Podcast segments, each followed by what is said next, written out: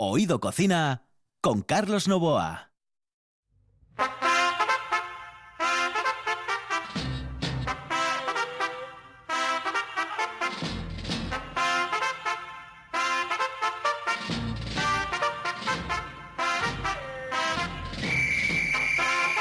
Eh, No sé si decir que me suena raro eh, empezar o que me suena divertido o que, bueno, que uno ama la radio. Y después de estar dos meses sin micro, esto es, iba a decir una palabra fuerte, pero esto es muy, muy, very important. Señoras, señores, muy buenas noches a todos. Esto es Oído Cocina, estamos en RPA y aquí nos vamos a quedar todos los días a las 11 de la noche. Primero, porque los asturianos somos los mejores. Pero con una diferencia abismal. Yo soy un poco chauvinista, lo reconozco. Pero en cualquier caso, esto es más cierto como que hace un día o hizo un día espectacular. Hoy las temperaturas, por cierto, han subido tanto, tanto, tanto que el virus se va a tomar por ahí. Esto es RPA, esto es Oído Cocina. Son las 11 de la noche y ahí en el control está Kike Reigada. Y hoy, señoras y señores, vamos a estrenarnos muy, pero que muy bien.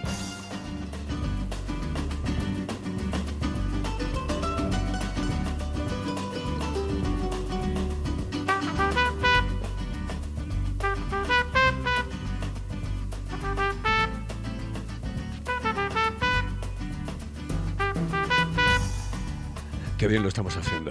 Álvaro, buenas noches. Buenas noches. Buenas, noches, buenas noches, saludos cordiales. Saludos, Saludos cordiales. cordiales. hay que decir saludos cordiales siempre en el programa porque es como una marca de la casa. A- Saludos cordiales. Saludos cordiales. Solo- Álvaro solo en Trialgo. Nos faltaría ojo al dato. Eh, Lo iba... ¡Ojo al dato! No, pero yo es que lo digo desde, bueno, desde que evidentemente empecé a trabajar con José María García. Siempre, siempre, siempre. Saludos cordiales. Y me quedó. Y la gente cuando se saluda por la calle o, o- o cuando estaba yo en el hotel, si me decía saludos cordiales, digo yo, pues mira qué bien. Saludos cordiales. Ah, tenemos muchos, muchos invitados eh, eh, para toda esta semana, ¿no? Esta semana, que lo que queda esta semana y la próxima semana y la otra y la otra y la otra. Pero he querido comenzar con Álvaro Entrialgo, que es el director del Hotel Castillo del Bosque de la Zoreda, por muchísimas razones. Yo creo que uno de los, eh, claro, mm, sectores eh, que realmente han sufrido eh, esto y lo están sufriendo es el mundo de la hotelería, hostelería, en líneas generales. ¿eh? Y, y por ahí quiero comenzar, pero te advierto una cosa. ¿eh? Quiero que sea todo optimista. No quiero Sin duda. tirar para atrás para Sin nada. duda. Pero para nada. Y, y para eso vamos a seguir subiendo esa sintonía que me está encantando.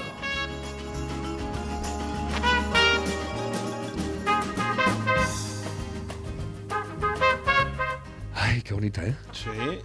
¿Te Pero- gusta? Pero es que las llaves del pesimismo ya las hemos tirado al mar, ¿eh? Yo creo que sí. Yo creo que sí. Creo Se ha cerrado el cuarto del pesimismo, está cerrado ya.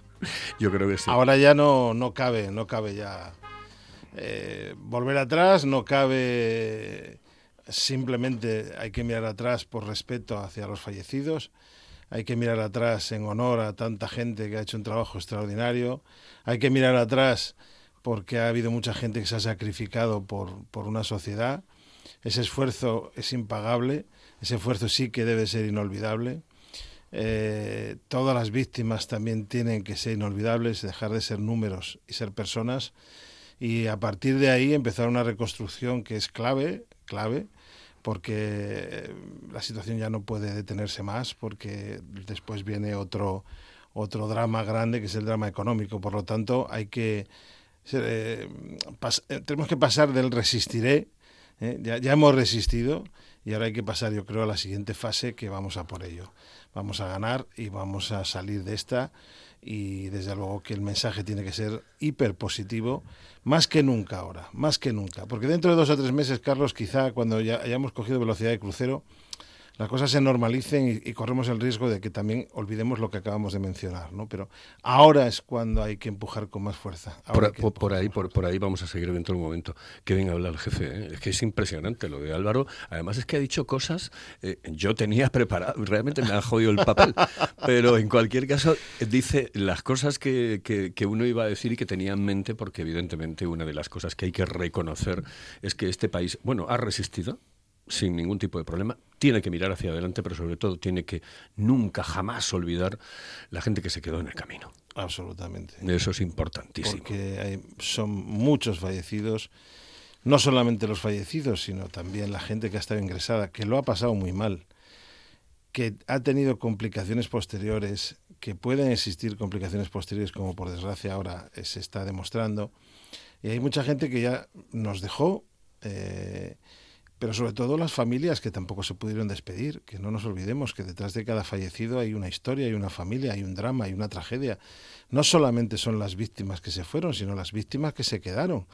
Por lo tanto, pues eh, mm, yo creo que es una, una tragedia de una dimensión tan importante que, por supuesto, olvidarla jamás, jamás pero sí que tenemos que ahora eh, continuar y esforzarnos al máximo porque tenemos una tarea difícil, muy difícil de reconstrucción económica y más allá de que son necesarios los, los fondos europeos y ver cuándo van a llegar en tiempo y forma, aunque se supone que llegarán tarde, como Bruselas siempre es un proceso complejo, pero más allá de que llegue ese dinero, mm, tenemos que ahora aportar cada uno de nosotros dentro de nuestras pequeñas mm, parcelas de, responsabilidad, que, que, es la que tiene cada ciudadano, de contribuir a una, una sonrisa, simplemente una sonrisa, una buena palabra, una ayuda, un mínimo gesto, porque si también hay algo que nos debería de haber servido todo esto, que bueno, yo entiendo que no va a ser por desgracia así, es que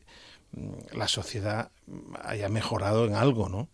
Es decir, a niveles de solidaridad, está claro que ha habido mucha gente solidaria, a nivel de contacto y cariño, aunque sea virtual, a nivel de manifestaciones de duelo, a nivel de todo tipo de, de, gestos. Pero yo creo que tiene que servirnos para que esto no se quede en una pandemia de tres meses y a partir de aquí, pues como que no ha pasado nada, ¿no? yo creo que debería hacernos reflexionar. Yo todos estos días que veo eh, acciones solidarias por parte de, la, de la Iglesia, por parte de la Cruz Roja, por parte de, en fin, multitud de instituciones, te das cuenta de que hay mucha gente buena.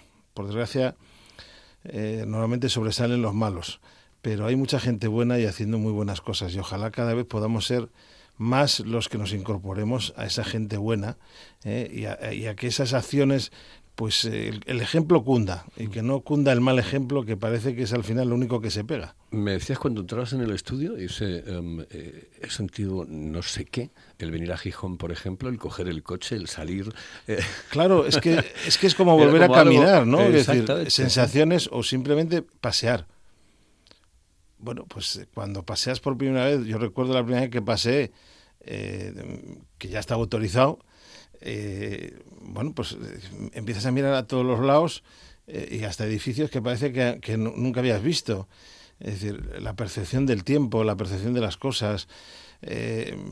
yo creo que el, día a día nos llevó, aparte de, llevarnos a otras muchas cosas, en general la sociedad nos lleva a, demonizarnos en muchas cosas, a perder nuestra esencia y luego eh, hay una frase que me gusta mucho que durante esta este confinamiento me enviaron. Eh, éramos tan libres que se nos olvidó. Eh, Por cierto, que tengo que agradecerle a Álvaro el que nos estuviese dando la turra todos los días con los titulares de los periódicos, con todas las cosas que nos mandaba, porque nos mandaba prácticamente, era como un canal de televisión. Y, oye, se lo agradece uno, entre otras cosas de mayor o menor importancia, porque eh, el gusto eh, es importante y, él lo tiene. oye, vamos, a ir, vamos, a ir por, el tema de, los hoteles, porque si no se nos va el tiempo y no vamos a centrar el tema. Vamos a ver, la hotelería lo que son los hoteles. Eh, escuché, em, no sé, cuatro, cinco, seis veces a Catalá. Eh, Catalá es el presidente de la... AC by Marriott. de- de- sí. Exactamente, bueno, es uno de los tipos más importantes. Fue el fundador de la- NH, fue el fundador de... Sí, realmente es un hombre con una trayectoria, un bagaje, un conocimiento y un peso específico en el sector Claro, importante. sí. le escuché en varias etapas, em, eh, creo que era en la sexta, em, porque lo llevaban prácticamente todos los días, en varias etapas. Al principio decía, es imposible em, que vamos a, no, no vamos a recuperar absolutamente nada, el eh, turismo extranjero es el que realmente nos mete el dinero, etcétera, etcétera. Pero claro, yo le doy vueltas a la historia y digo, hombre, sí, para algunos sí, pero para otros no. Es decir, eh, hay sitios donde no se va a recuperar el verano, ¿o no? Bueno, va a ser muy complicado. Primero, por ejemplo, todo aquello que tenga relación con los aviones, es decir, las islas o las largas distancias, lo tienen mucho más difícil. Es decir, hombre, ahora TUI está preparando el desembarco en, en las islas con un montón de aviones, pero aún así le va a costar mucho más trabajo recuperar, porque estamos hablando de donde se concentra un mayor volumen de camas hoteleras es en las islas y en la Costa del Sol y en la costa mediterránea. Y necesa- necesariamente necesitan esa afluencia, esa llegada de turistas extranjeros, bueno, eh, también en alguna medida nacionales, pero por avión, ¿no? Si no llegan los aviones o llega un 50% o un 25% de los aviones, pues mm, un hotel a un 25% de ocupación en esos macrocomplejos que hay tan fantásticos en las islas, eh, lo tiene francamente difícil. ¿no? Entonces yo creo que va a haber mm, distintos tiempos de recuperación. ¿Dónde es más fácil? Donde el, turismo interior o el turismo que se pueda mover entre Francia, Portugal y España, ese juego, eh, digamos, de cercanías, a través del coche, del vehículo particular, donde no está, donde no necesita que una compañía aérea vuelva a ponerse en funcionamiento, etcétera, etcétera. Yo creo que por tanto va a haber distintas fases y evidentemente hay empresas que, mmm, algunos hoteles que el, verano lo, van a perder, eh, porque, insisto, aunque estén a un 20% o un 30% de ocupación, nada. Antonio Catalán precisamente le escuché yo ayer ahora, eh, a, ayer, perdón, uh -huh. eh, y me decía que las reservas que tenían tanto él como con otro de los grandes gurús, que es Simón Pedro Barceló, decían que eran reservas anecdóticas. Es decir, esa maquinaria cuesta mucho más ponerla, ponerla en funcionamiento.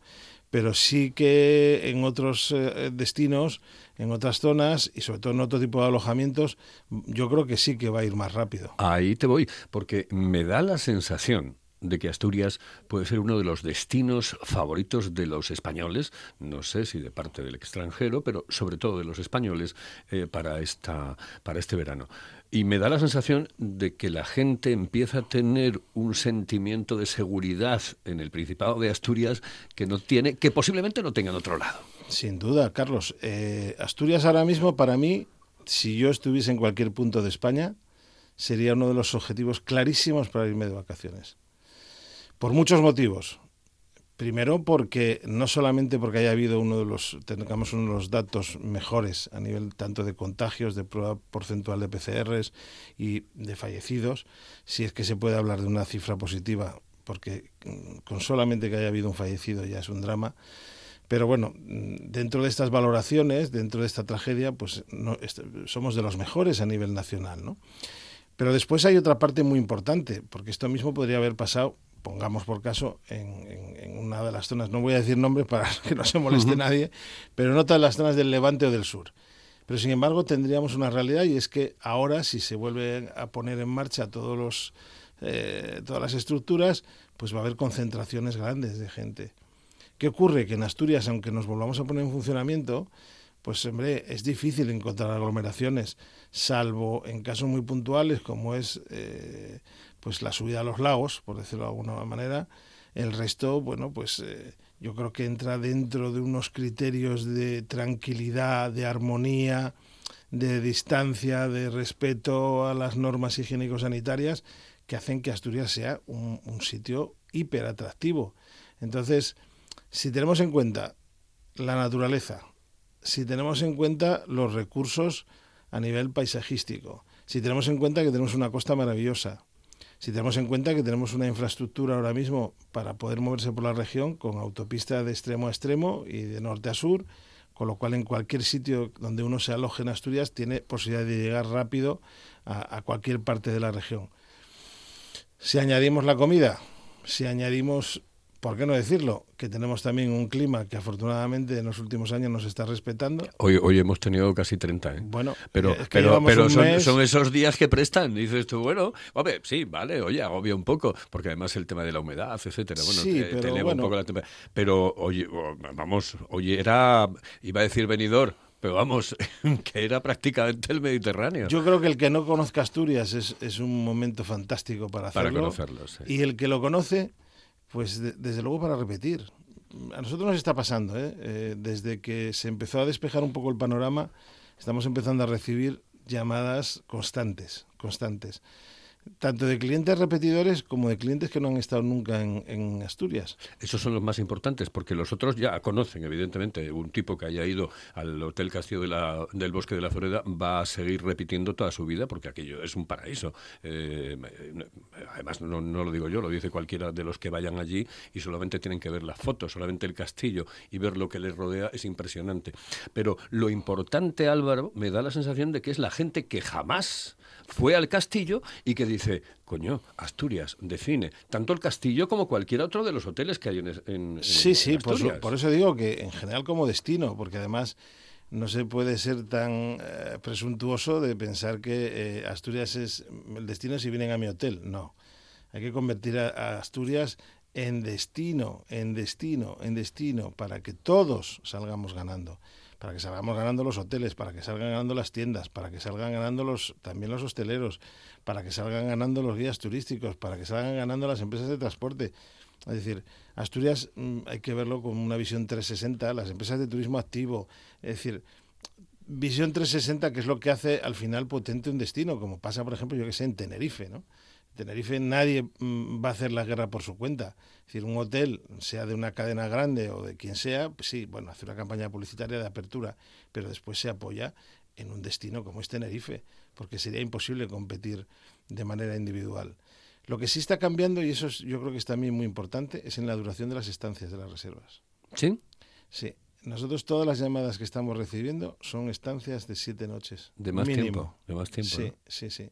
Eh, lo de esto de, bueno, tres y luego me cambio a otro sitio y que es uno de los grandes problemas que siempre ha habido en, en Asturias. Es decir, que Claro, el tema de la movilidad ya eh, eh, está Claro, un poco es recortada, que- pero aparte de eso, ya es la seguridad. Es decir, estás en un sitio y estoy bien y punto. Claro, claro, este es un poco uno de los cambios, yo creo, más importantes, ¿no? La gente antes decía, bueno, pues hago dos noches en Santander, dos en Asturias, dos en Lugo, dos en Santiago, y se iba moviendo. Y ahora mm, parece que la tendencia es otra. Pues, pues, um, bueno, eh, les recuerdo a todos los que están escuchando en este momento Oído Cocina que estamos con Álvaro Enteriálogo, el director del Hotel Castillo del Bosque de la Zoreda, pero que tengo a otro tipo al teléfono. Pero claro, tengo que meterle una sintonía de algo. es evidente. Cualquier cosita que sé que le va a agradar al señor que tenemos al teléfono.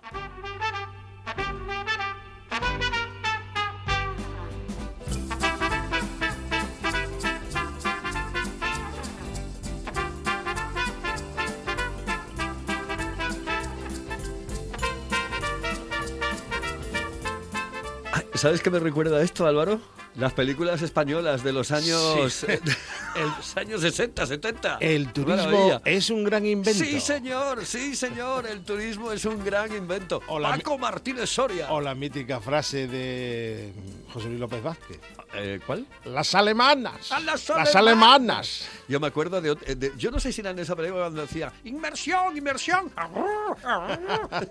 bueno, pues señoras y señores, estamos aquí en Oído Cocina y vamos a tener comunicación con Kiko Urrusti. ¿Lo conoces a Kiko? Hombre, un gran ¿Eh? amigo. Gran amigo. Gran artista y gran persona. Bueno, pues sabes que Kiko eh, va a hacer la estatuilla de la ruta de los vinos en Oviedo. Sí, sí. Y claro, como hablamos de hostelería aquí siempre.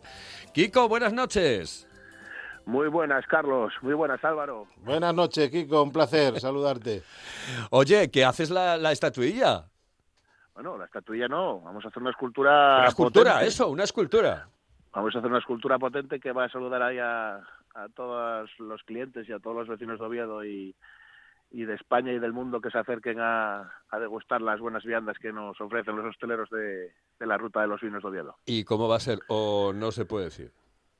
Sí, sí, bueno, ya se puede decir de hecho porque ya, ya ayer salió en prensa una foto. del Ah, sí, es verdad que la he visto. Sí, sí, sí, sí. Sí, sí, es verdad. Y, y hoy, esta mañana ya también lo he comunicado yo ahí por mis redes sociales. Así que sí, nada, bueno, es una alegoría al vino y, y al coperío. Ajá. y bueno, eso, la, la escultura consiste en, en una copa de en una copa de vino y un racimo de uvas de una manera alegórica y va a llevar la palabra ruta y la palabra Oviedo para que ya quede claro y se nos sitúe exactamente y geográficamente en el lugar en el que estamos. Oye, ¿cómo has vivido el confinamiento, Kiko? Bueno, pues me imagino que como todo el mundo, fastidiado. Ahí en 50 metros cuadrados. Menos mal que la compañía es excepcional y, y lo fuimos llevando. Pero mira, ahora, ahora mismo estoy desconfinando. Estoy aquí en casa de mi madre en que la pobre lo pasó aquí sola y estuvo afectada por el COVID. Y tenía ya unas ganas terribles de que nos dejaran salir y, y venir a visitarla, estar aquí unos días con ella. Qué bien, qué bien, qué bien. Eso, em, yo creo que además en el regreso, no sé si estáis de acuerdo tanto Álvaro como Kiko, en el regreso mm, que vuelvan a venir los mismos que estaban antes, es que hasta presta mucho más, ¿no? Hombre, claro, claro. Por los que faltan, además. Claro, yo, yo, yo creo que por eso digo que hay que dar gracias todos los días, sobre todo a quienes hemos tenido la suerte. Bueno, yo por desgracia perdí a mi padre justo antes, Cierto, pero, cierto. Pero eh, a- después cuando ya llegó esta pandemia total, pues dar las gracias si, si no has tenido a nadie afectado, porque eh, volvemos un poco al inicio de la entrevista, ¿no? Al, que ha, sido una, y es una tragedia tremenda.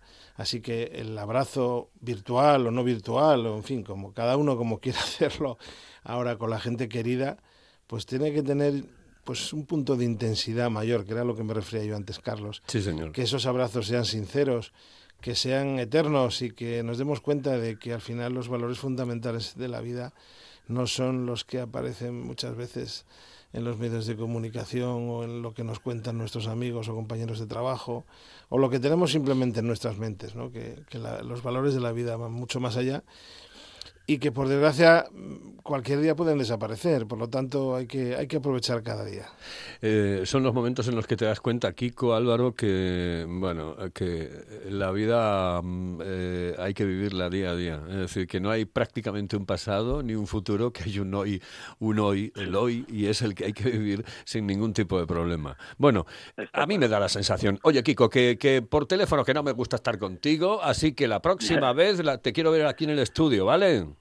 Bueno, un fortísimo abrazo para ti y para Álvaro también, que sois grandes amigos. Y bueno, no- no- ninguno de los tres creo que, que hayamos desaprovechado cada uno de esos días que vivimos. Seguro, Pero sí, seguro, la- la gente- seguro. la hay mucha gente que, que debería empezar a aprovecharlo más, que aquí estamos de prestado, como decía el otro. Tienes toda la razón del mundo, tienes toda la razón del mundo. Un abrazo muy fuerte. Hasta luego, Kiko. Besos y abrazos. Un abrazo. Hasta luego, besitos. Venga, Eh, hasta luego. es verdad. Y, y- y además tú, por ejemplo, pues te das cuenta, porque eh, siempre que ocurre una tragedia familiar, te das cuenta de lo efímero que es todo. Y decir, y después te viene claro. esta historia y, y dices tú, es que la vida es así. O la vives. Claro, claro, es que además, bueno, en nuestro caso, por desgracia, no nos dio tiempo casi ni a reaccionar, porque fue justo fallecer mi padre y, y declararse el estado de alarma.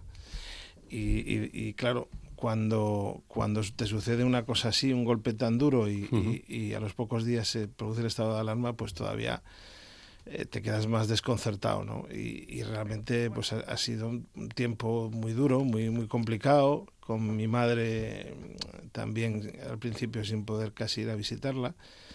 Y, y, bueno, pues volvemos un poco a, lo- a lo mismo, ¿no? La esencia de los valores fundamentales de la vida, que, que la gente que no se olvide, que, que no todo son campañas de publicidad, no todo es comprarse cosas, sino que lo esencial no se compra, lo esencial está ahí, para el que uno quiera aprovecharlo, pues eh, eso no cuesta dinero. Ser, ser buena persona no cuesta dinero, ser amable no, no cuesta dinero. Para nada, en absoluto. Mm, Y ser agradecido. ser generoso, ser agradecido. agradecido, es que se- No, cuesta dinero, no cuesta dinero. Exactamente, No, no- Y- cuesta y, algo y algo y algo fundamental, ser feliz no cuesta dinero. No cuesta dinero. Hay una frase eh, que ayer ponía yo, yo ayer antes de ayer, yo, además la- me, lo recordaba Facebook de hace un año, y era de John Lennon. Decía, eh, decía mi madre eh, el consejo que me daba, dice, tú cuando te pregunten qué es lo que quieres, eh, tú di, ser feliz. ¿Eh? Y lo decía en el colegio y el profesor le decía, ¿qué es eso de ser feliz? Y, sí, sí, bueno, yo no te entiendo. Y dice, no es que usted no entiende la vida.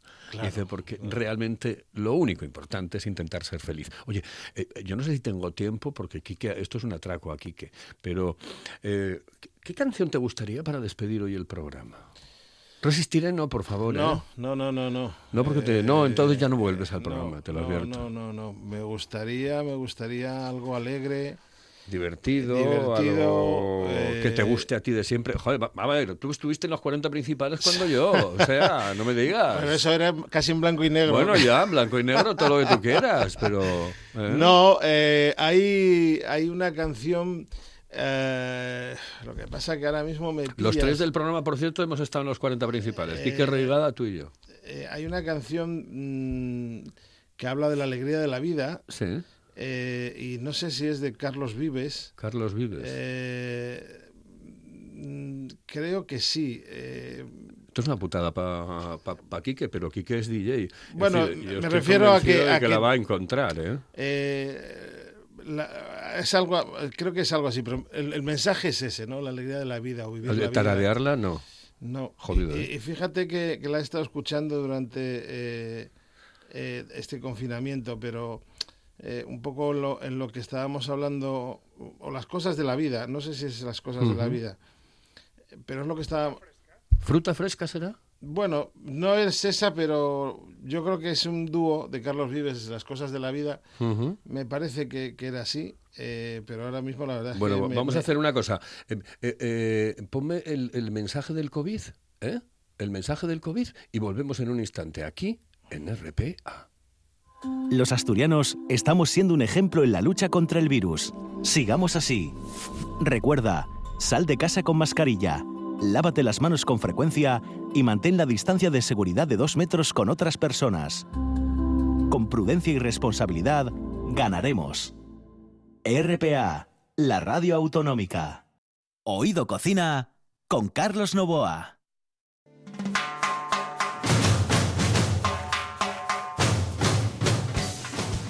Cambiaste. Al final cambiaste. Cambié porque se me estaba pasando por completo que mi canción, y nunca mejor para este momento, es Color Esperanza. Siempre ha sido mi canción y ahora es una bandera auténtica. Y sobre todo que es una versión esta diferente a la original porque es de un concierto de la NTV, eh, en una plugger que me parece que transmite energía, transmite fuerza, transmite vida, transmite alegría. Ay, madre mía. Color esperanza.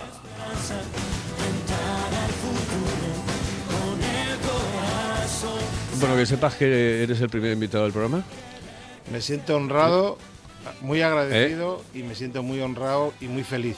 Por eso te decía que la felicidad no cuesta dinero. Esto, eh, bueno, pues un programa de radio para mí es volver a casa siempre, Siempre. Y, y- y es hacerme feliz, enormemente feliz. ¿Te acuerdas cuando decíamos lo de... Y el número uno de los 40 principales? Oye, no te lo... Yo me acuerdo hasta de la canción aquella que cantaban Pepe Cañaveras y Joaquín Luqui. La de... eh, oh, eh, Málaga Virgen, en tu copa, En el tu- sabor de la amistad. En tu copa, sabor, Málaga Virgen, Málaga Virgen, Málaga De todas maneras, como yo luego me fui a deportes, yo Ah, siempre claro. me quedaré con lo de Pepe un purito, Ah. del amigo Pepe Domingo. Sí, señor. Pepe, por cierto, Pepe pasó el COVID Sí, ¿eh? sí, sí. y ahora está como un fenómeno. Señoras y Es señores, este ha sido el primer programa de Oído Cocina en esta nueva temporada después del confinamiento que hemos tenido. Eh, yo quiero mandarles a todos un saludo muy cordial y sobre todo decirles que somos tan fuertes, tan fuertes, que no nos gana nadie. Y menos este puñetero bicho.